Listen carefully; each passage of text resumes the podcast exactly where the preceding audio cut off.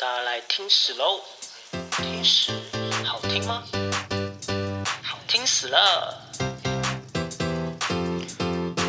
！Hello，各位老听友们，大家好，欢迎来到一九三七到一九四九民间数位史料平台的书籍介绍单元。老书好，我是贾 B。我们希望透过这个节目，让平常没时间、没机会看到这些年代书籍的人们，可以更认识这一段时期的历史、当时的故事，还有不一样的人生。这次要介绍的书是来自辽河口。这本书是赵文新女士的一生经历。她在九一八事件前夕出生，两度逃离家乡盘锦，最后又跟着家人到台湾定居。这几年，年幼的她看着世界巨大的变动，军阀割据、日本入侵、国共内战，一直相隔了四十五年，才终于有机会从台湾带着母亲回到家乡探亲。如今，赵文新女士已经九十四岁了。三个儿子，一个女儿，他们都已经出人头地，现在跟着最小的儿子一起在花莲过着退休的生活。想当年，他们当初如何来到这边的呢？就让我们从赵文新女士的故事，一窥东北在动乱年代下的面貌。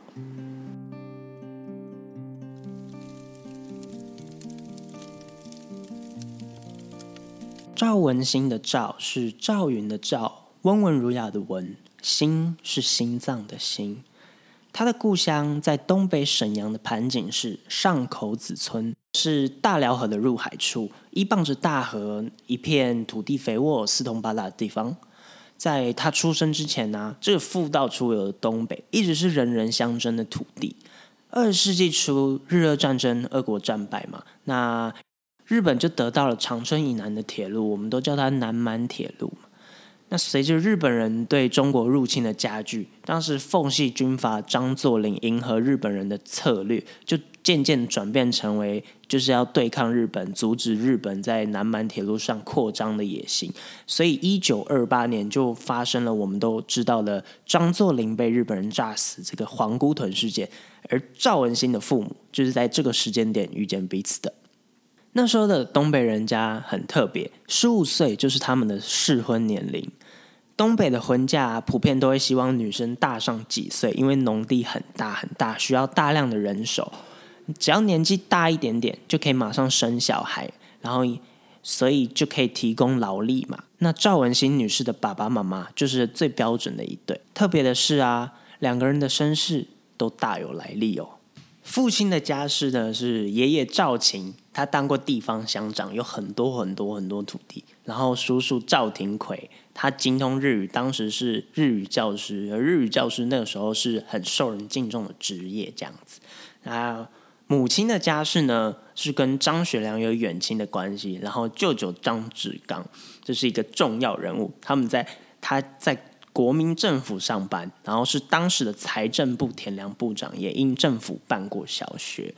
然后在民国初年的东北啊。要发达，只有靠着家族的支持才有机会，而两家的结亲可以使这一层关系更加的牢固。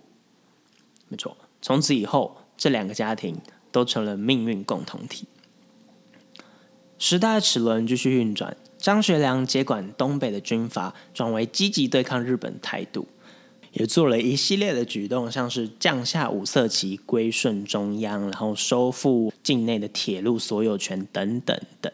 那这个时间点，东北就面对了关东军的压迫、苏联军的冲突嘛。可是国民政府的军队呢，正在忙着内战，跟共军内战，所以在东北军备的空缺，让整个东北都处在风雨欲来的气氛当中。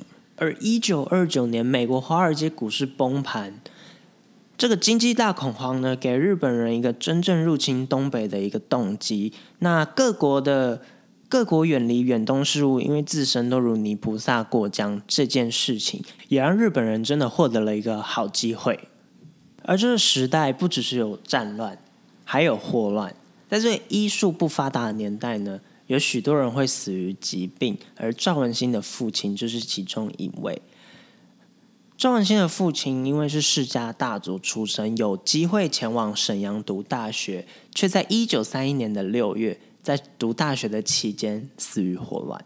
这个时间点是赵文新女士出生前的三个月。如此恶劣时代背景，配上世家大族，赵文新女士出生的后十三天，日本关东军以闪电的速度占领东北全境。家族决定先把襁褓之中的赵文新女士送到北平的舅舅家，暂时避避风头。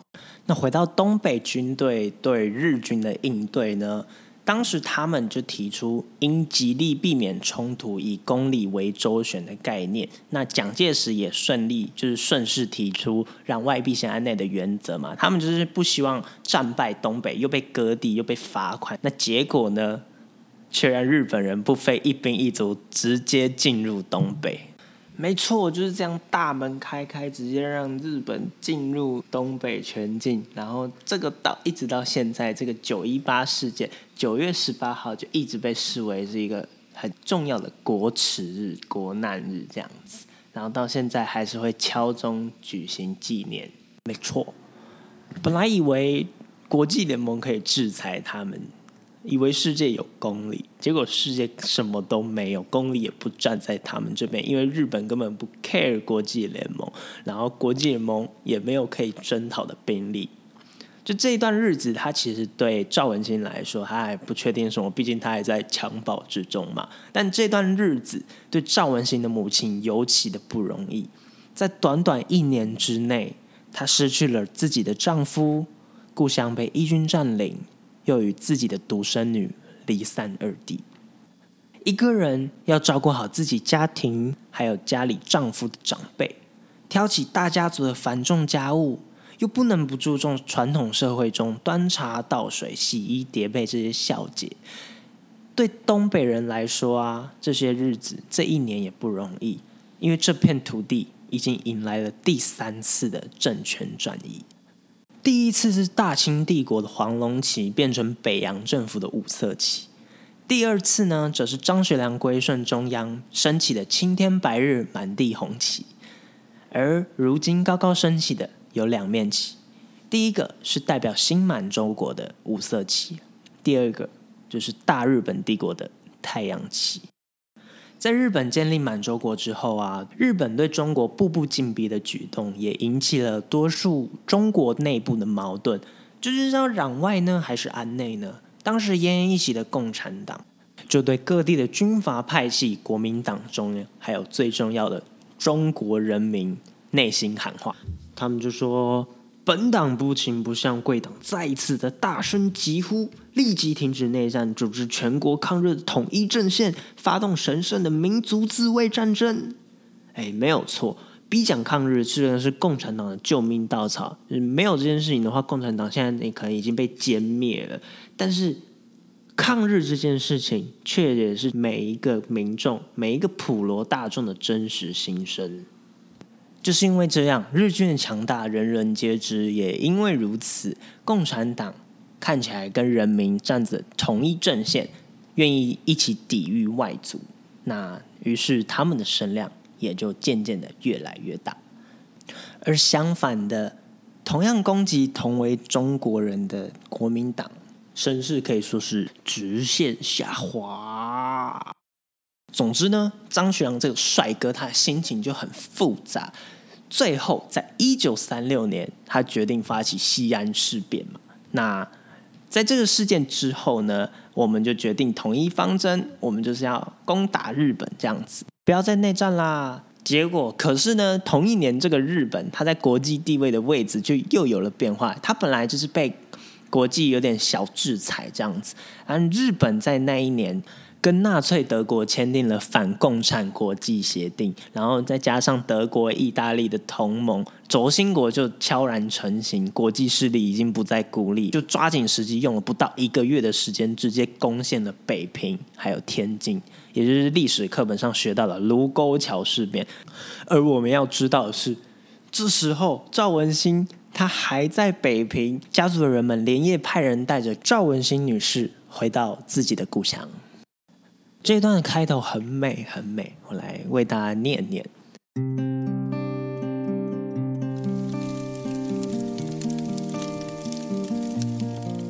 同六年前一样，我搭着一摇一晃的火车，只是出发地与目的地互相颠倒。因为九一八事件离家，因为七七卢沟桥事变返乡。近代东北人的美丽与哀愁，完全写进我的生命记忆里。回到老家，虽然说未满周岁就匆匆离去的我，几乎没有留下什么印象，但空气中确实有些熟悉的味道。而我即将在这片似熟非熟的土地上，远离遍及全中国的烽火，重新认识自己的故乡。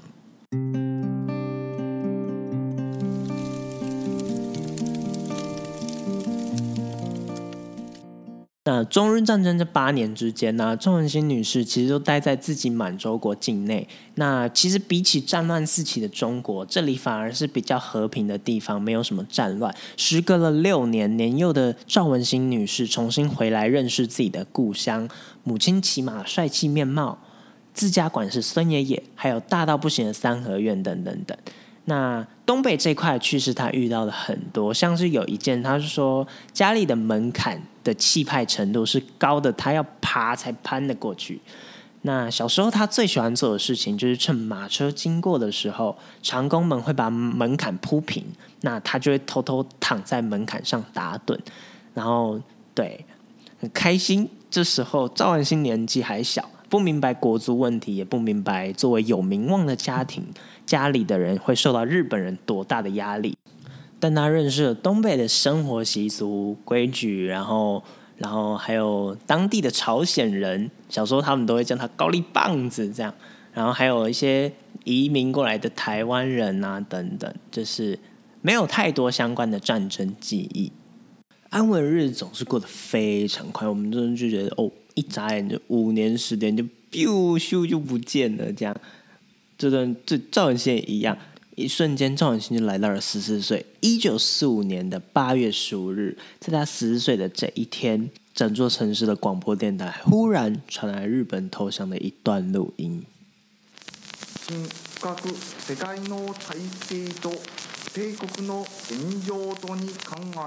还记得那一天，乡里较年长的一辈都欢欣鼓舞的，然后嚷嚷着说：“哎呀，日本鬼子终于回去啦！”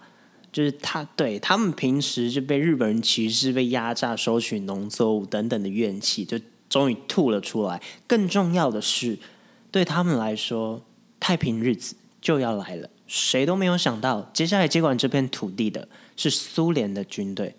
八月风暴直面来袭。